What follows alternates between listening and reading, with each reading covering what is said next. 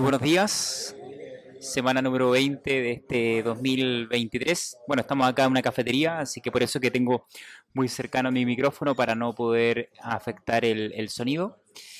Muy bien, esta semana comenzamos hablando sobre una gran noticia que ha generado un poco de expectación por parte de los países exportadores, ya que China ha nuevamente generado una alerta en su mercado, principalmente por el bajo costo, por el bajo precio del cerdo en China. Es por esa razón que ha intercedido en la compra de carne para poder aumentar la reserva y así obviamente poder de reducir la oferta local y así controlar los precios y estos que aumenten. Esto va a generar de que la compra va a existir obviamente en países exteriores para obviamente eh, generar una mayor em, presión de exportación hacia este país. Así que Estados Unidos lo genera una expectativa de que las exportaciones van a aumentar desde su país ya este año eh, han aumentado un 7% las exportaciones a terceros países de Estados Unidos, sin embargo, esto no ha generado eh, algo positivo para ellos, ya que aún les falta mucho para poder mejorar y tener ganancia en el, en el, en el, eh, en el mercado del cerdo. De hecho, se anuncian que van a aumentar las liquidaciones de cerdas entre 200.000 y 300.000, según el analista Jim Long. Y es muy importante también decirles de que otros países como México reconfirman la. Sin embargo, tras conversaciones con líderes de México, eh, y que obviamente vamos a aprender esta semana en, en, Opormex, se ve que existe algún horizonte positivo para el mercado porcino mexicano. Sin embargo, tienen que pasar tiempo para que obviamente ocurran estas modificaciones que se están haciendo, principalmente en liquidaciones de carne de cerdo y también en el control exhaustivo de las importaciones que están ocurriendo de carne de cerdo, lo cual retrasan el ingreso de esta misma y no ingresa a una velocidad tan alta en, los, en el mercado local.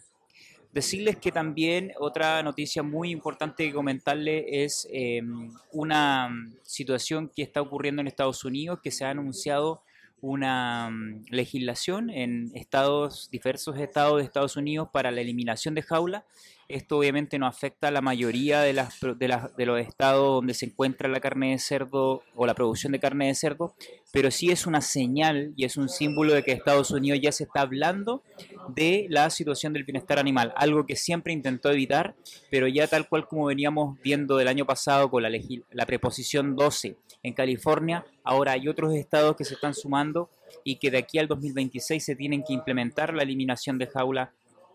en estos estados. Esto es una señal, ya que se va a estar hablando constantemente lo que pasa en Europa del bienestar animal. De hecho, ahora mismo, la semana pasada se filtró un documento de una nueva legislación del Real Decreto de, Europa, donde eh, existen nuevas normativas, donde se aumenta el espacio de los cerdos, donde también aumenta el espacio y se habla ya de la eliminación de las jaulas de lactancia. Es una situación que sí o sí vamos a seguir viendo de aquí al 2030 y tal cual como aquellos expertos hablaban hacia el 2010, esta situación va increciendo. La oportunidad es que en nuestros países en Latinoamérica se están aumentando obviamente la presión de los animalistas, pero aún tenemos una ventana para poder aprovechar la oportunidad que se genera en la reducción del inventario en Estados Unidos y en Europa. Ya no vamos a ver el Estados Unidos que sigue creciendo de forma del 3-4% cada año. Vamos a ver un Estados Unidos que cada vez más sus crecimientos se van a deber principalmente al aumento de la productividad o a leves incrementos que se deben al mercado. Es una situación lamentable por un principal productor de carne de cerdo en el mundo, pero esto genera una apertura y una posibilidad y una oportunidad para países de Latinoamérica y también del sudeste asiático. Digo estas dos regiones porque son aquellas que tienen el mayor crecimiento en el último tiempo. Sin embargo, la gran ventaja comparativa de Latinoamérica es que este país, esta región, conformada por múltiples países,